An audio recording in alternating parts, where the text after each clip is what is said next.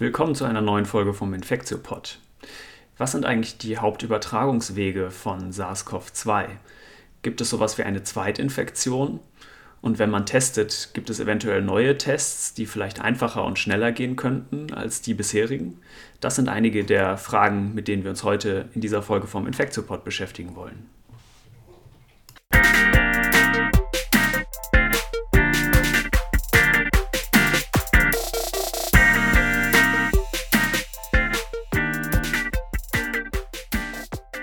Mein Name ist Till Koch, ich bin Facharzt für Innere Medizin und arbeite am UKE in Hamburg in der Sektion für Infektiologie und ich habe heute wieder Dr. Annette Hennigs zu Gast, eine Kollegin aus dem UKE. Wir haben jetzt ja schon über zwei Monate keine Folge vom Infektiopod mehr gemacht und es hat sich natürlich einiges getan in der wissenschaftlichen und medizinischen Welt, vor allem in Sachen Covid-19, der Lungenerkrankung ausgelöst durch das Virus SARS-CoV-2. Wir wollen in dieser Folge ähm, deswegen einen kurzen Überblick nochmal geben, so wie wir es sonst auch in den normalen Folgen vom Infektiopod immer machen. Also wir reden am Anfang ganz kurz einmal über die Epidemiologie, dann über die Transmissionswege, sagen nochmal ein bisschen was zur Klinik, gehen dann recht ausführlich auf die Diagnostik des Erregers ein und erzählen zum Schluss nochmal oder geben nochmal ein Update zu den Therapieoptionen, die es mittlerweile gibt. Und wir gehen in diesen ganzen einzelnen Bereichen jeweils auf die Neuerungen ein, die sich ähm, seit den letzten zweieinhalb Monaten, seit der letzten Infektiopod-Folge so ergeben haben. Aber erstmal begrüße ich jetzt wieder Annette Hennigs hier bei mir. Hi Annette, cool, dass du wieder mitmachst. Ja, hi, sehr gerne. Wir fangen vielleicht mit der Epidemiologie an. Ähm, wie gesagt, zweieinhalb Monate sind schon vergangen seit der letzten Folge und da hat sich einiges getan. Ich hatte nochmal nachgeguckt, beim letzten Mal waren es etwas über 8 Millionen Fälle weltweit, ist natürlich äh, stetig weiter angestiegen. Jetzt sind es über 26 Millionen weltweit und äh, genau, die Kurve zeigt ja weiterhin steil nach oben. Nummer 1 ist natürlich weiterhin die USA mit ungefähr 6 Millionen und danach schon gleich Brasilien. Ähm, genau, und es gibt über 850.000 Tote in den USA mittlerweile. Ne? Ähm, die Situation in Deutschland ist ja deutlich entspannter und deutlich anders, oder? Genau, also man merkt ja hier auch so ein bisschen, dass die Fallzahlen so langsam ansteigen, aber jetzt tatsächlich ja nicht dramatisch, äh, muss man sagen. Und natürlich waren jetzt Sommerferien und viele Leute sind dann eben doch gereist ähm, in Länder, wo es eben mehr Fälle gab. Aber man hat doch noch das Gefühl, das ist alles unter Kontrolle. Man, man kriegt die sozusagen rausgescreent und isoliert und jetzt so, dass irgendwie eine zweite Welle über einem zusammenschwappt, hat man jetzt nicht den Eindruck, muss man sagen. Nee, eigentlich nicht, ne? Und äh, dass jetzt wieder mehr Fälle auftreten, scheint wohl auch ähm, damit zusammenzuhängen, dass jetzt mehr gesucht wird. Also es wird zum einen insgesamt mehr getestet ähm, und zum anderen aber, dass auch vor allem die Reisenden jetzt ja systematisch gescreent werden. Also vor allem an den Flughäfen, alle, die zurückkommen müssen im Moment noch.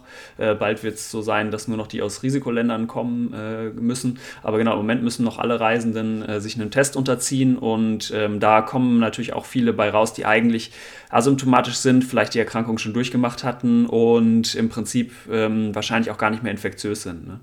Ja, und ich glaube vor allen Dingen eben, dass so viele junge jetzt meine Reisen tun ja junge, gesunde Leute in erster Linie. Und also auch in Hamburg, wir haben ja jetzt nach langer Sommerflaute sozusagen auch wieder äh, zweistellige Zahlen jeden Tag, 20, 30, 50, aber in den Krankenhäusern kommen die nicht an, muss man ganz ehrlich sagen. Ne? Das sind mhm. natürlich viel gescreente, wie du sagst, junge Leute, die dann asymptomatisch oder wenige Symptome haben und einfach nicht krank werden und eben nicht das Risiko haben, ins Krankenhaus gehen zu müssen.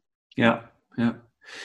Genau, ähm, wir kennen bei uns jetzt Covid-19 ja schon über ein halbes Jahr, insgesamt jetzt ja fast schon ein Dreivierteljahr ähm, und haben ja doch jetzt auch schon einiges gelernt eigentlich über die Erkrankung. Ne? Ich habe so den Eindruck, es haben sich jetzt schon, sind ein paar ein bisschen neues Wissen schon noch dazugekommen, aber viel ist auch eigentlich gleich geblieben. Zum Beispiel die Transmissionswege, da gibt es jetzt wirklich mehr Daten, aber so richtig viel geändert hat sich eigentlich nicht. Ne? Also Nummer eins ist weiterhin eigentlich Tröpfcheninfektion. Ähm, das heißt, durch genau Tätigkeiten wie jetzt lautes Sprechen oder so ausgestoßene Tröpfchen, die dann nicht lange in der Luft hängen, ähm, ein paar Minuten vielleicht, aber sozusagen jetzt nicht über Stunden und mit denen man sich dann infiziert. Ne? Und ähm, Oberflächen scheinen meines Wissens nach kaum noch eine Rolle zu spielen eigentlich, ne, was Übertragung angeht.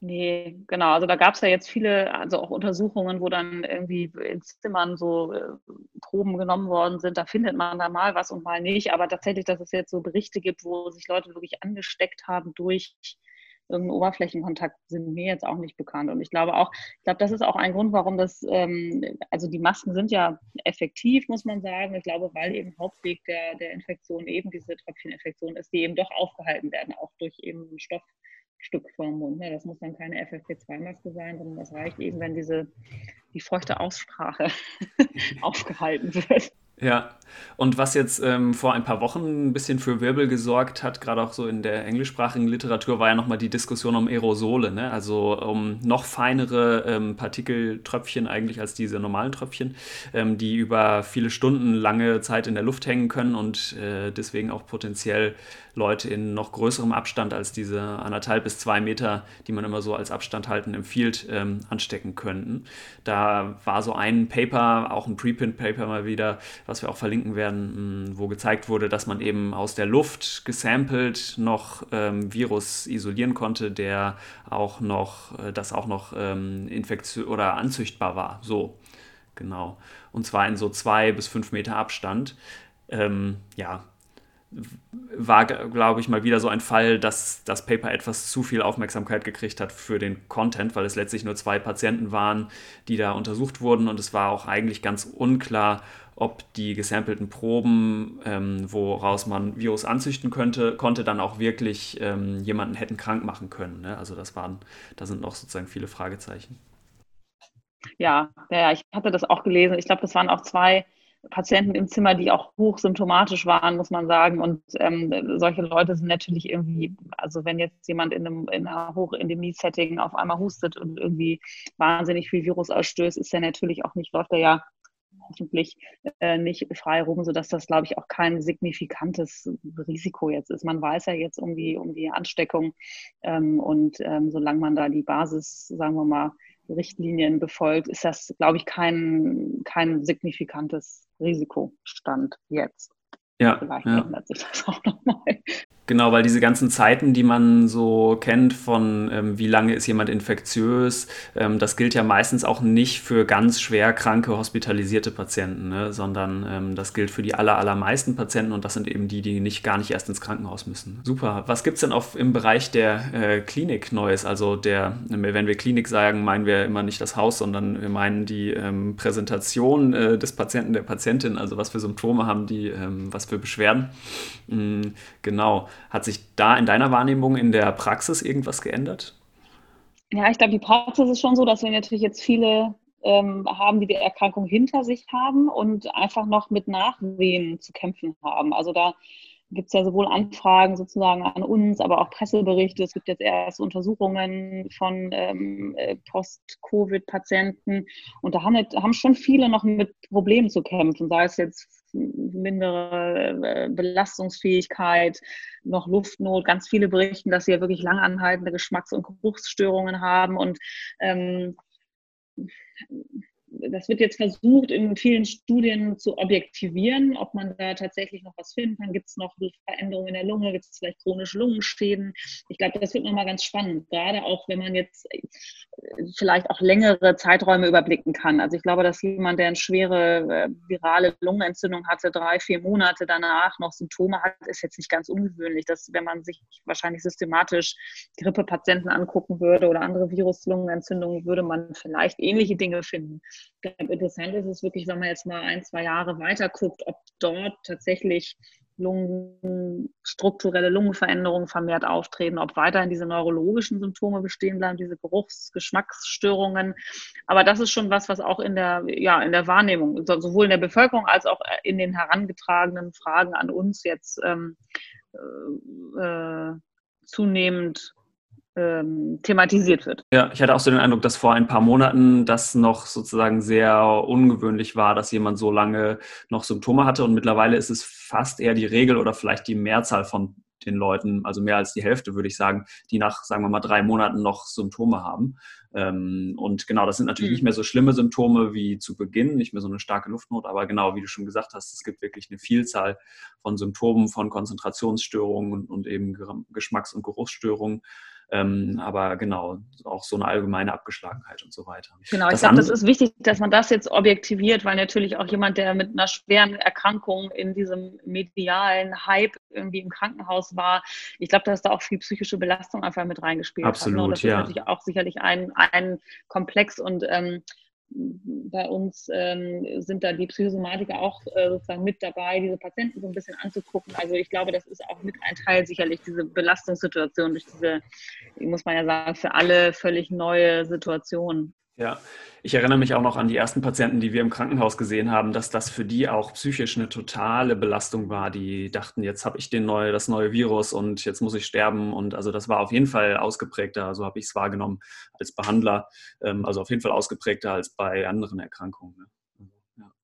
Absolut. Ne? Und dann auch dieser totale auch Lockdown im Krankenhaus. Ne? Keiner durfte aus dem Zimmer raus. Man kannte seinen Arzt nur irgendwie mit dem kleinen Ausschnitt der Augen hinter der Brille, kein Besuch und dann irgendwie jeden ja. Tag nur in allen Zeitungen die, die Horrormeldungen. Also das ist also auch wirklich wahnsinnig belastend für die Patienten auch gewesen, hatte man auch den Eindruck. Also fürs Personal ja auch, das war ja für alle äh, alle wussten, keiner wusste so richtig, es gab immer neue Meldungen, neue Medikamente, das funktioniert, ach nee, doch nicht und jetzt wieder die Komplikationen, was machen wir jetzt? Also das war ja schon so sehr äh, live sich entwickelnde Medizin, die man da zusammen irgendwie durchstehen ja. musste. Also dass das natürlich jemanden sehr belastet, ist ja, ist ja völlig klar. Ja. ja. und das ist doch zumindest eine Hoffnung, dass sich das in gewisser Weise normalisiert und damit auch äh, verbessert, dass vielleicht auch die Akzeptanz äh, genau von so einer Erkrankung ähm, gewissermaßen dann besser wird. Ne?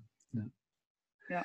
Super. Den zweiten klinischen Aspekt, den ich noch einmal diskutieren wollte, war das Thema Zweitinfektionen. Auch das war jetzt in den letzten Wochen äh, in den Medien. Ich war ein bisschen überrascht, das dann äh, im Radio zu hören, ähm, dass da, ich glaube, in Hongkong ein Patient beschrieben wurde mhm. und dann was was irgendwo in den Benelux-Ländern, glaube ich, dass äh, Niederlanden oder Belgien auch noch jemand beschrieben wurde, äh, der sich wohl wahrscheinlich mit einem Neuart, also mit einem andersartigen Virusisolat äh, noch ein zweites Mal infiziert hatte danach. Ne? Sehr geringe Fallzahlen und ähm, auch da war die Aufregung sehr groß. Ähm, ist das jetzt der Gamechanger? Geht jetzt die Welt unter und so weiter? Ne? Aber letztlich so richtig unerwartet war das ja eigentlich nicht, muss man sagen, dass man sich nochmal infizieren kann. Ne? Wir kennen das von anderen Coronaviren.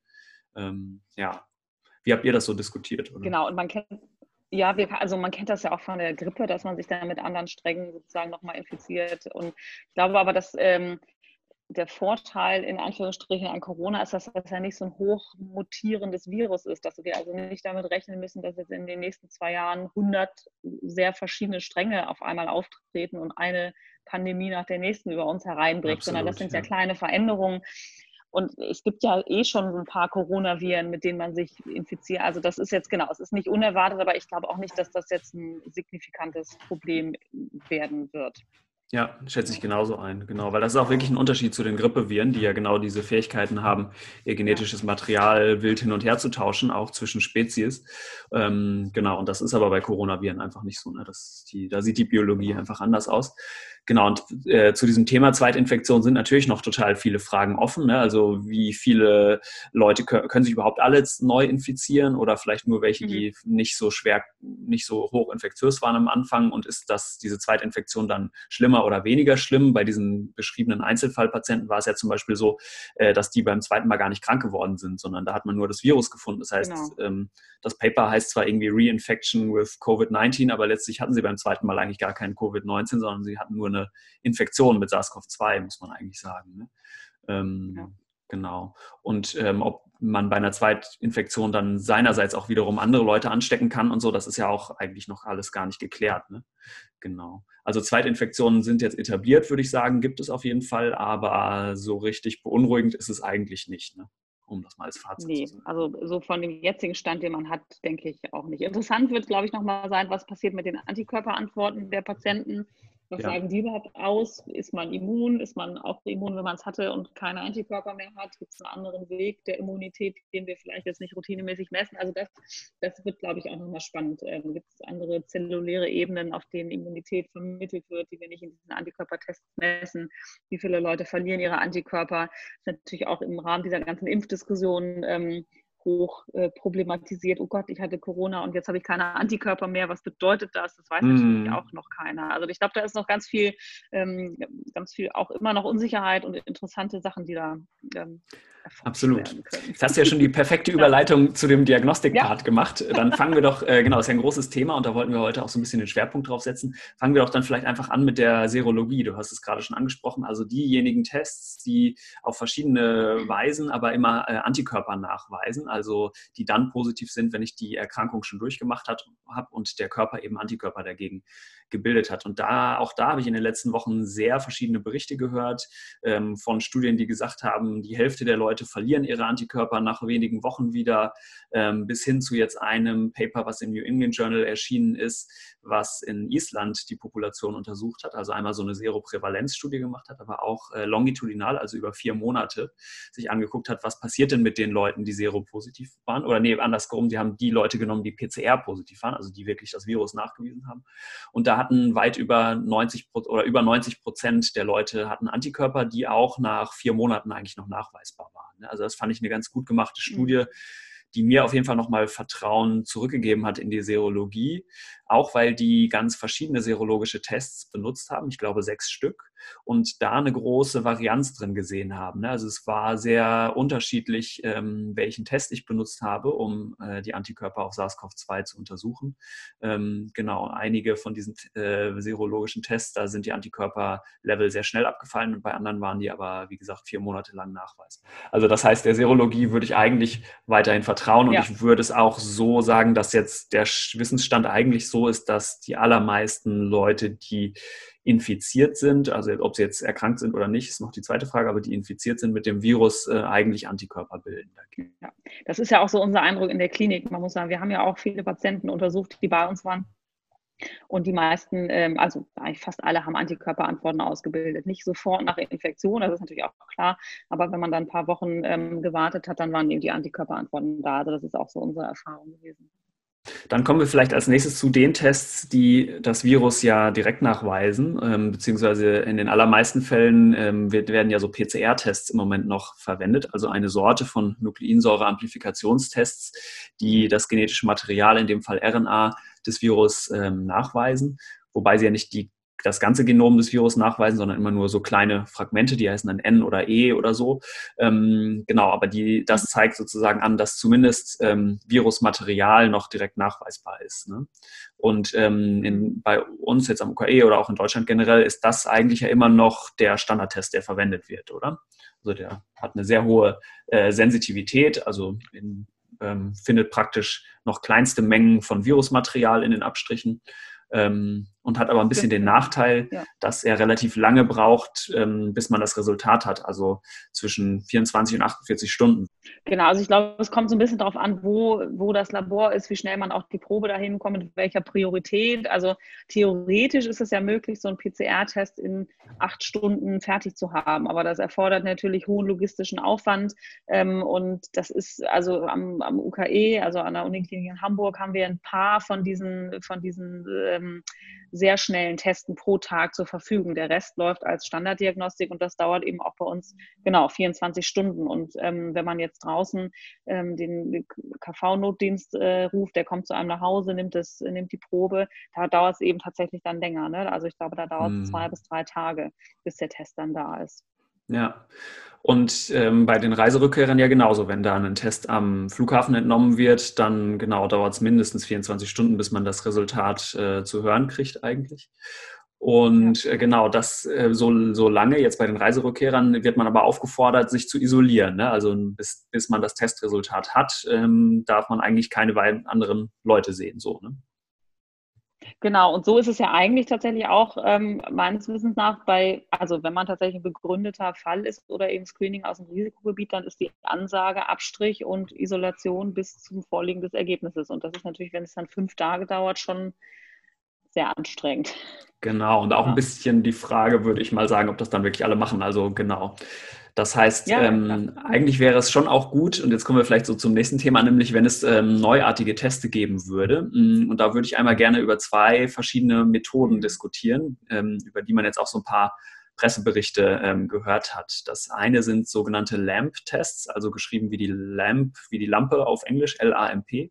Und das andere sind diese Antigen-Tests. Und ich fange vielleicht mal kurz an, die etwas zu erklären, weil in diesen Presseberichten, die ich darüber gelesen habe, ging das auch oft äh, ziemlich wild durcheinander. Und ähm, genau, also die haben beide den Vorteil, dass sie etwas schneller nämlich sind und dass sie vor allem eine schnellere Turnaround-Zeit haben, also die Zeit zwischen Probenentnahme und Testergebnismitteilung an die betreffende Person. Ne? Das erste sind diese Real-Time-Lamp-Tests, die untersuchen im Prinzip genauso wie diese Real-Time-PCR, die wir jetzt schon immer benutzen. Ähm, die suchen die nach RNA-Bruchstücken des Virus, aber die müssen nicht mehr diese Thermozykler-Amplifikation machen. Also die müssen nicht mehr mit der Temperatur immer variieren und hochheizen und wieder runterkühlen, sondern das ist isothermal. Also das funktioniert bei einer festgelegten Temperatur und deswegen sind die Geräte kleiner und es ist schneller. So kann man vielleicht ähm, sagen. Ähm, das war zum Beispiel ein Test, diese LAMP-Tests, ähm, das hatte, hatte sich der Karl Lauterbach auch schon zu äh, geäußert, dass das so eine Idee wäre, dass man diese kleineren Geräte, die eben innerhalb von ja, wenigen Stunden eigentlich das Ergebnis ausspucken können, dass man die zum Beispiel massenhaft in Apotheken aufstellt oder so. Ne? Das hatte der, glaube ich, mhm. gefordert. Genau. Und das zweite sind eben diese Antigen-Tests, die also nicht die RNA des Virus nachweisen, sondern einen Bestandteil, ähm, ein bestimmtes Virusprotein, ein Bestandteil der Virushülle meistens, also das Nukleokapsid eigentlich nachweisen. Und die sind noch kleiner, das, die sehen eher dann so aus wie so äh, Schwangerschaftstests, sind so Lateral Flow Devices meistens, also ähm, genau, die so ähm, noch deutlich kleiner sind und eben potenziell noch schnellere Turnaround-Zeit von Minuten potenziell haben, also vielleicht so äh, 15 Minuten oder 20 Minuten. Ne? Ähm, der Nachteil von diesen beiden Sorten neuartigen Testen ist jetzt, dass die Sensitivität deutlich schlechter ist als die von der PCR. Ähm, von diesen letzteren Antigen-Tests wird es zum Teil mit so 50 Prozent angegeben, was sozusagen sich erstmal nicht sehr gut anhört. Aber wenn man sich die beiden Geräte, die es schon gibt, davon in äh, den USA sind schon zwei mit so einer Notfallzulassung sozusagen zugelassen. Wenn man sich die anguckt, dann äh, sieht man, dass vor allem diejenigen Proben quasi übersehen werden, die nur sehr wenig Virus drin haben. Das heißt, die Tests sind eigentlich ganz gut darin, Proben zu finden, ähm, die hohe Viruslast haben, also niedrige äh, Cycle Threshold, also niedrige CT-Values für, für, die PCR gesprochen jetzt mal. Ne? Und ähm, genau, ich glaube, dass auch für die EU jetzt, Stand jetzt Anfang September, ähm, zum Beispiel von der Firma Roche, aber auch von anderen, ähm, da solche Tests geplant sind. Also ich glaube, das ist natürlich, gerade wenn man jetzt auch daran denkt, dass ähm, die Grippesaison kommen wird und vielleicht die Corona-Zahlen ansteigen werden und wir auch einfach Probleme kriegen mit ähm, Reagenzien für PCRs, ist es sicherlich gut, andere Testmöglichkeiten ähm, äh, in petto sozusagen zu haben. Ich bin mir halt unsicher, wie, also man muss sagen, diese ähm, etwas geringere Sensitivität bei den Antigenen und auch den, diesen LAMP-Testen ähm, die funktioniert natürlich in einem Setting, wo, wo äh, viele Fälle auftreten, ganz gut. Wenn man natürlich eine sehr geringe Vortestwahrscheinlichkeit hat, wie das im Moment in Deutschland ist mit den geringen Fallzahlen, ja. ähm, ist es schwierig einzusetzen. Also wüsste ich jetzt in der, in der Praxis nicht, wie man das, wie man das gut einsetzen kann. Ich glaube, dann sollten wir tatsächlich eher unsere Screening-Strategien nochmal überlegen, wie man Ressourcen sparen kann. Dass man jetzt sagt, was ja jetzt auch überlegt worden ist, man screent die Reiserückkehrer nicht direkt, wenn sie wiederkommen, weil dann sind natürlich die letzten vier Tage Urlaub werden nicht abgebildet, sondern man äh, wartet einfach, dass man einfach eine höhere Chance hat, dann die Erkrankten auch zu finden. Ich das, also ich glaube, da muss man navigieren und dann auch reagieren, wie die Zahlen sozusagen ansteigen oder nicht, wie die Ressourcen sind oder nicht. Ich glaube, der tatsächlich der Goldstandard in Anführungsstrichen ist, unser, unsere Ressourcen zu entspannen, dass wir die Turnaround-Time auch der, des hochsensitiven äh, Testverfahrens der PCR akzeptabel reduzieren können, weil jemand zu testen, zu sagen, jetzt bleiben Sie mal 48 Stunden zu Hause, jemand, der vielleicht eh erkältungskrank ist, finde ich jetzt noch vertretbar. Wenn das natürlich jetzt, wenn die Zahlen ansteigen und es dauert dann auf einmal eine Woche, bis das Ergebnis da ist, ist es natürlich nicht praktikabel. Also ich glaube, nicht, dann ja. kann man sicherlich solche Verfahren einsetzen. Finde ich schwierig, die in der, in der Wertigkeit jetzt in Deutschland in einem aktuell niedrigen, äh, mit niedrigen Fallzahlen einzuordnen. Ja, nee, das finde ich nochmal voll den guten Punkt. Genau, du sprichst ja im Prinzip an, dass es dann, dass man eigentlich Angst hat, ähm, dann zu viel falsch Positive zu produzieren. Ne? Wenn die Prätestwahrscheinlichkeit sehr gering ist und äh, die Sensitivität eben auch, dann ähm, genau ist das äh, eine Gefahr, die man auf jeden Fall hat. Ich glaube, man kann es ein bisschen äh, dem begegnen, indem man zum Beispiel die, die dann positiv sind, nicht direkt in so einem Schnell Antigen-Schnelltest zum Beispiel nicht direkt als positiv wertet, sondern vielleicht einfach noch ein zweites Mal testet. Ne? Das ist jetzt auch nicht für alle die Lösung, aber dann äh, hätte man zumindest ein bisschen mehr Sicherheit. Ähm, genau, und ich glaube auch nicht, dass die Tests jetzt die PCR direkt ablösen werden, aber ich glaube, das ist auf jeden Fall ein spannendes äh, neues Tool, ne, was da äh, entsteht. Also die Vortestwahrscheinlichkeit muss man hängt natürlich auch davon ab, wen man testet. Ne? Wenn man jetzt natürlich Patienten testet mit Atemwegssymptomen, ist die Vortestwahrscheinlichkeit natürlich deutlich höher, als wenn man jetzt die Hunderten, Tausenden von asymptomatischen Reiserückkehrer testet. Da ist die Prätestwahrscheinlichkeit, dass man da einen findet, natürlich deutlich geringer als jemand mit Atemwegssymptomen. Ja, ja.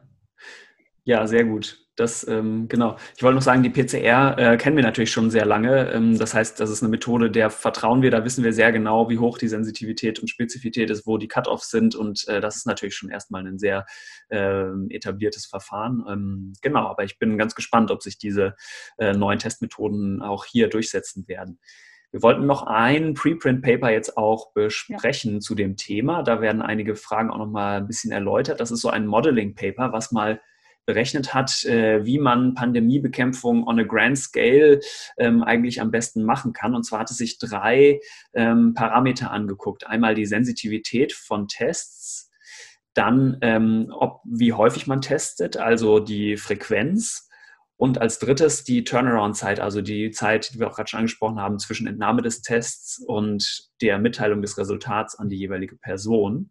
Und hat jetzt eigentlich rausfinden wollen, welche von diesen drei Komponenten muss, auf welche müssen wir den Fokus setzen, um ähm, ja eigentlich für ein Reopening von, äh, von der Gesellschaft. Ne? Und das ist alles, kommt alles aus dem US-Setting. Auch dieses Modeling ist sozusagen für, für ein US-Setting eher äh, gemacht, ähm, sodass, wie du schon gerade gesagt hast, in so einem Niedrig-Inzidenz-Setting wie bei uns passt das alles nicht ganz, aber ähm, genau, ist trotzdem eigentlich ganz spannend.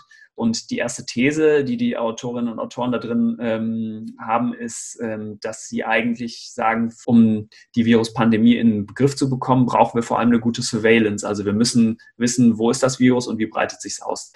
Ähm, ja. Genau, und dann machen sie eigentlich eine spannende Argumentation, ähm, und zwar über die Viruskinetik. Da ist in dem Paper ähm, ganz, kann man sich vielleicht auch mal nebenbei noch angucken, ähm, sind ganz schöne mhm. Figures, also ganz schöne Grafiken abgebildet und ich versuche mal die so zu beschreiben. Das eine ist nämlich eine Grafik, die zeigt, wie die Viruslast sich über die Zeit verhält. Das heißt, auf der X-Achse ähm, ist die Zeit in Tagen jetzt aufgetragen, sagen wir mal 14 Tage. Und auf der Y-Achse ist die Viruslast, also in Kopien pro Milliliter ähm, ja, Nährstofflösung oder äh, Lösung, die man aus so einem Abstrich gewinnt. Ne?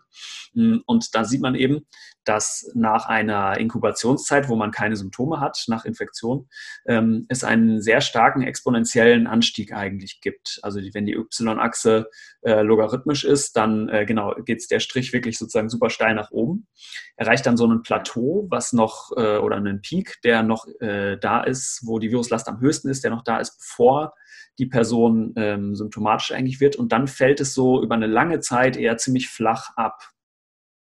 Ja. Mhm. Genau, und in diese Grafik haben die jetzt eingezeichnet, wie die Thresholds sind, also die Schwellenwerte von verschiedenen Tests. Und bei dem äh, PCR-Test ist es sehr niedrig, da sind es 10 hoch 3, also so 1000 Kopien pro Milliliter. Und bei diesen Antigen-Tests mhm. sind es so zwischen 10 hoch 5 und 10 hoch 6, also zwischen 100.000 und eine Million Kopien pro Milliliter. Und die Argumentation der Autoren geht jetzt im Wesentlichen so, dass ähm, dadurch, dass dieser Anstieg am Anfang so steil ist, es eigentlich so ein bisschen egal ist oder nicht so richtig wichtig ist, welchen von diesen Tests, von den ultrasensitiven PCR-Tests oder von diesen weniger sensitiven Antigen-Tests ich jetzt nehme, weil bei so einem starken Anstieg ist dieses Zeitfensterchen sozusagen relativ klein, wo ich eine Probe mit dem sehr sensitiven PCR-Test noch finde, sie aber mit dem weniger sensitiven Antigen-Test eben nicht finde. Das ist sozusagen das eine, genau. Und ähm, dem gegenübergestellt sagt diese Kurve aber auch, dass ich mit diesem sehr sensitiven PCR-Test vielleicht auch etwas zu viele Leute, nämlich gegen Ende der Infektion, als positiv noch ausweise. Weil dann kommt eine lange Phase, wo man wahrscheinlich nicht mehr infektiös ist, aber der PCR-Test trotzdem noch anschlägt und dieser Antigen-Test eben nicht mehr anschlagen würde. Ne? Das fand ich so ganz spannend. Das ist tatsächlich sehr interessant. Das finde ich nämlich auch. Also ich glaube, das ist tatsächlich so ein Setting, wo man sagen kann, wenn man im Healthcare-Settings, Krankenhäusern, Pflegeheimen, Personalscreen. Ne? Und man sagt, man will jetzt tatsächlich in einer pandemischen Situation, wo einfach viel Übertragung in der Bevölkerung ist, man will die äh, Gruppen, die erstens hoch exponiert und zweitens natürlich auch hohen Impact haben, wenn sie infiziert sind und asymptomatisch Leute anstecken, die will man früh raus. Äh, ähm, filtern, ist das natürlich super. Ne? Wenn man dann äh, sagt, man erwischt die einer, mit einer hohen Viruskonzentration asymptomatisch ähm, und kann die dann aus dem Verkehr ziehen, bevor die eben ähm, symptomatisch sind und sowieso auffallen würden. Ne? Das, ist, ähm, das ist tatsächlich, ich glaube, für sowas ist das, ist das sehr, sehr gut äh, geeignet, wenn man in so eine Situation kommt, in der wir, glaube ich, im Moment nicht sind in Deutschland, aber das kann ja noch kommen. ja. ja. ja. Genau, und man kann das jetzt so ein bisschen modellieren, weil man eben mittlerweile schon einiges an Evidenz hat dazu, wie viel Viruspartikel, jetzt mit PCR gesprochen, pro Milliliter man in einem Abstrich braucht, um überhaupt infektiös zu sein. Ne? Das heißt, wir wissen eigentlich relativ gut, mhm. das sind es natürlich, ist nie 100 Prozent, ne? also man, aber wir wissen relativ gut, dass ähm, wenn eine Person zum Beispiel nur 1000 äh, RNA-Kopien pro Milliliter hat, dass die dann in den aller, allermeisten Fällen eben nicht infektiös ist. Also man, sogar eigentlich ja. unter eine Million Kopien pro Milliliter sich eigentlich kaum ähm, Leute infizieren, sozusagen. Ne? Also das, da gibt es natürlich welche, aber dass die allermeisten äh, Leute, die sich infizieren, infizieren sich bei Leuten, bei denen über eine Million Kopien pro Milliliter in der Probe ähm, nachweisbar mhm. sind. Man kann das natürlich auch jeweils auf PCR gemünzt in diese etwas reziproken äh, CT-Values, also diese Cycle Threshold Values, ähm, übersetzen, dass dann ab einem bestimmten Cut-off nach unten gesagt, jetzt sozusagen, sagen wir mal, ab ähm, vielleicht 30 oder so, äh, die Leute irgendwie infektiös sind. Ähm, genau, aber da gibt es durchaus Evidenz dafür. Ne? Also das ist jetzt nicht so, dass man sich wirklich ähm, bei jemandem die Wahrscheinlichkeit hoch ist, sich zu infizieren, wenn die Person nur ganz, ganz wenige Viruspartikel noch, äh, noch ausschüttet. Ne? Genau. Und dann auch eine Maske aufhat, ne? Das hilft auf jeden Fall auch, genau. ähm, genau, aber nur um das Paper noch kurz zu Ende zu besprechen. Die haben jetzt also ähm, da in den anderen Grafiken so verschieden äh, modelliert, haben sich sozusagen angeguckt ähm, oder variiert in ihren Modellen, wie oft getestet wird, also die Frequency und konnten da halt zeigen, in, dass in ihren Modellen die Frequency ziemlich entscheidend ist. Also wird jetzt zum Beispiel, werden alle äh, Personen äh, alle drei Tage getestet oder vielleicht sogar täglich getestet. Ähm, und da muss man sagen, das war jetzt wirklich Screening. Ne? Das ist jetzt nicht Testen von symptomatischen Leuten, sondern das ist ein Testen von äh, allen im Prinzip. Sagen, wir mal, in einem Setting von einer Schule zum Beispiel würde man alle oder jetzt einer Universität oder so würde man alle quasi oder einer Firma ähm, alle, alle drei Tage zum Beispiel testen ne? oder auch nur einmal die Woche. Genau, das heißt, das hat es total gebracht, also die Test Frequency und äh, das Reporting, also die Turnaround-Zeit, also wie schnell die Leute das Ergebnis erfahren haben, das war eben auch ganz entscheidend. Ähm, und der Parameter, den sie sich dabei angeguckt haben in diesem Paper, war immer die Infectiousness removed. Also sie haben jetzt nicht für die einzelne Person geguckt, sondern haben quasi über die gesamte Personengruppe, um die sie modelliert haben, geguckt, wie viel ähm, Neuansteckungen ließen sich mit einer etwas schnelleren Turnaround-Zeit reduzieren. Und äh, da konnten sie eben durch diese Modellierung zumindest zeigen, dass äh, diese schnelle, also eine deutlich schnellere Turnaround-Zeit, ähm, zum Beispiel so einen äh, Sensitivitätsunterschied zwischen PCR und diesen Antigen-Tests eigentlich mehr als wettgemacht hat. Ne? Also diese Turnaround-Zeit war da in diesem mhm. Setting quasi relevanter als die Sensitivität. Und dann haben sie in der letzten Figur, in der Figur 4 noch gezeigt, dass wenn es, je länger die Reporting-Delays sind, also je länger die äh, Turnaround-Zeit ist, desto weniger die Selbstisolierung eigentlich auch bringt. Ne? Also wenn das jetzt irgendwie über vier Tage sind, bis man das Testergebnis kriegt, im schlimmsten Fall, dann äh, verhindert man nicht sehr viel Infektiosität insgesamt. Mhm. Gut, ich finde diese Modellierungsfälle finde ich immer super spannend. Das ist natürlich einfach eine völlig artifizielle Situation. Also ich glaube, man muss dann tatsächlich gucken, aber das ist, hat schon sehr, sehr interessante Ansätze. Gerade dieses, dieses häufige Screenen von ähm, unbedingt offen zu haltenden äh, oder fun in Funktion zu haltenden äh, Orten wie Schulen, Krankenhäuser, Pflegeheime. Ähm, das ist ähm, was, was man im Moment, muss man sagen, äh, einfach aufgrund der Ressourcenknappheit wahrscheinlich nicht leisten kann, dass man jetzt sagt, man streicht irgendwie und auch aufgrund der Traumatisierung von irgendwie Grundschülern, die man alle zwei Tage irgendwie dann ein Ding in die Nase stecken muss. Ähm, aber ähm, das, ähm, das kann man im Moment einfach aus Ressourcen äh, Knappheit nicht leisten. Und für sowas ist das sicherlich, wenn man jetzt wieder in eine hoch, äh, hohe Fallzahlen kommt, ist das, ist das sehr interessant. Genau, ich glaube auch, wie gesagt, nicht, dass diese neuen Tests, wenn sie denn äh, kommen und wirklich so schnell ähm, dann eine Turnaround-Zeit von zehn Minuten oder so haben, dass die jetzt die PCR wirklich ablösen würden. Aber ich glaube, es kann eine Teststrategie sein, ähm, entweder in Hochinzidenzländern äh, wie jetzt Brasilien oder USA massenhaft eingesetzt, wirklich für breite Bevölkerungsteile oder eben wie bei uns genau in bestimmten Settings wie jetzt äh, Krankenhäusern oder so, wo man einfach sehr darauf angewiesen ist, dass man ähm, die, die wirklich unbemerkt infiziert sind, auch auf jeden Fall rausfischt. Ne?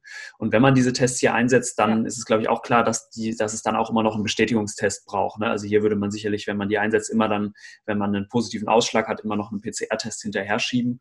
Und das wäre ja eigentlich eine super Kombination. Ne? Ja, das finde ich auch.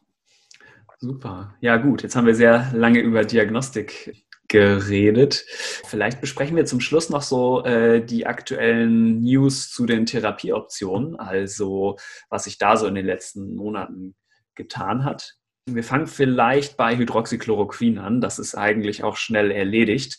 Das war ja, wissen wir alle, relativ viel in den Medien. Trump fand es dann ganz gut. Äh, einige Arbeitsgruppen aus ähm, Marseille haben gesagt, dass man vielleicht noch Azithromycin da geben soll, soll, also ein Antibiotikum eigentlich wo wir uns schon zum Teil etwas gewundert haben. Ähm, genau, und da kann man aber eigentlich sagen, dass da gibt es jetzt wirklich mal viel Evidenz, dass wir das eigentlich nicht einsetzen wollen. Eigentlich in keinen Patientengruppen, oder? Wie würdest du das sehen? Ja, genau. Also ich, ich glaube auch beim Hydroxychloroquin ist es schade, dass es keine richtig großen, guten, randomisierten Studien gegeben hat, weil einfach das breit verteilt wurde in der Initialphase und man dann ähm, über diese sehr, äh, über die wir auch schon mal gesprochen haben, diese sehr äh, große Registerstudie, äh, dann, wo dann, wo dann diese Signale kamen, dass es zu vermehrten Komplikationen kommt durch Hydroxychloroquin, sind dann eben die randomisierten Studien, die gestartet sind, die, muss man sagen, mit sehr guter Vorselektion von Patienten, Ausschluss von Risikofaktoren eigentlich gut gewesen wären, um das mal systematisch aufzuarbeiten, ohne da jetzt tausend ähm, äh, Fehler reinzubringen durch irgendwie unselekt selektionierte Patientenauswahl und so weiter, die sind dann ja alle ähm, so ein bisschen im Sande verlaufen. Man muss ja. wahrscheinlich unterm Strich sagen, einen Rieseneffekt wird es schon nicht gehabt haben. Viele Patienten haben es bekommen und man hat jetzt nicht gemerkt, dass das irgendwie ähm, das Wunderheilmittel ist. Aber in der klinischen Praxis ist das, spielt das Medikament ähm, keine Rolle. Ja. Anders ist es ein bisschen bei dem nächsten Kandidaten, nämlich Remdesivir. Das hat auf jeden Fall einen Stellenwert ähm, eher in der frühen Phase der Erkrankung bei bestimmten Patienten. Also in den Studien waren es die Patienten, die profitiert haben, die Sauerstoffbedarf zum Beispiel haben, also die, die ins Krankenhaus eingeliefert werden mussten, die so krank waren und dort auch noch Sauerstoffbedarf hatten.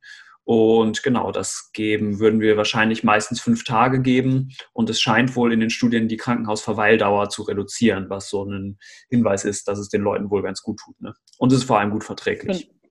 Genau, es ist gut verträglich und es ist ja auch mittlerweile, ähm, es gibt äh, so, eine, so, eine, europäische Zulassung, also das ist jetzt auch erhältlich, sozusagen ganz normal in Anführungsstrichen für die Patienten und das ähm, genau hat, hat jetzt den Stellenwert, dass man dass es im Moment ja das einzige zulassende Medikament ist, sodass man das dann eben auch ähm, in der Indikation auch verabreichen würde. Genau. genau. Und die Indikation ist eben vor allen Dingen ein Sauerstoffbedarf oder ein Sauerstoff, verminderter Sauerstoffgehalt im Blut. Ja, genau. Und weil es eben antiviral wirkt, ähm, würde man es eher möglichst früh in der Erkrankung geben wollen, um eben genau Virus noch zu erwischen. Ähm, genau die späteren Krankheitsphasen, da kommen wir jetzt ein bisschen zu, sind ja wahrscheinlich eher durch eine überschießende Immunreaktion ähm, geprägt. Und äh, dann kann man zum Beispiel Steroide geben. Ne? Das haben sich auch gezeigt. Die haben auf jeden Fall auch einen Stellenwert in der Therapie.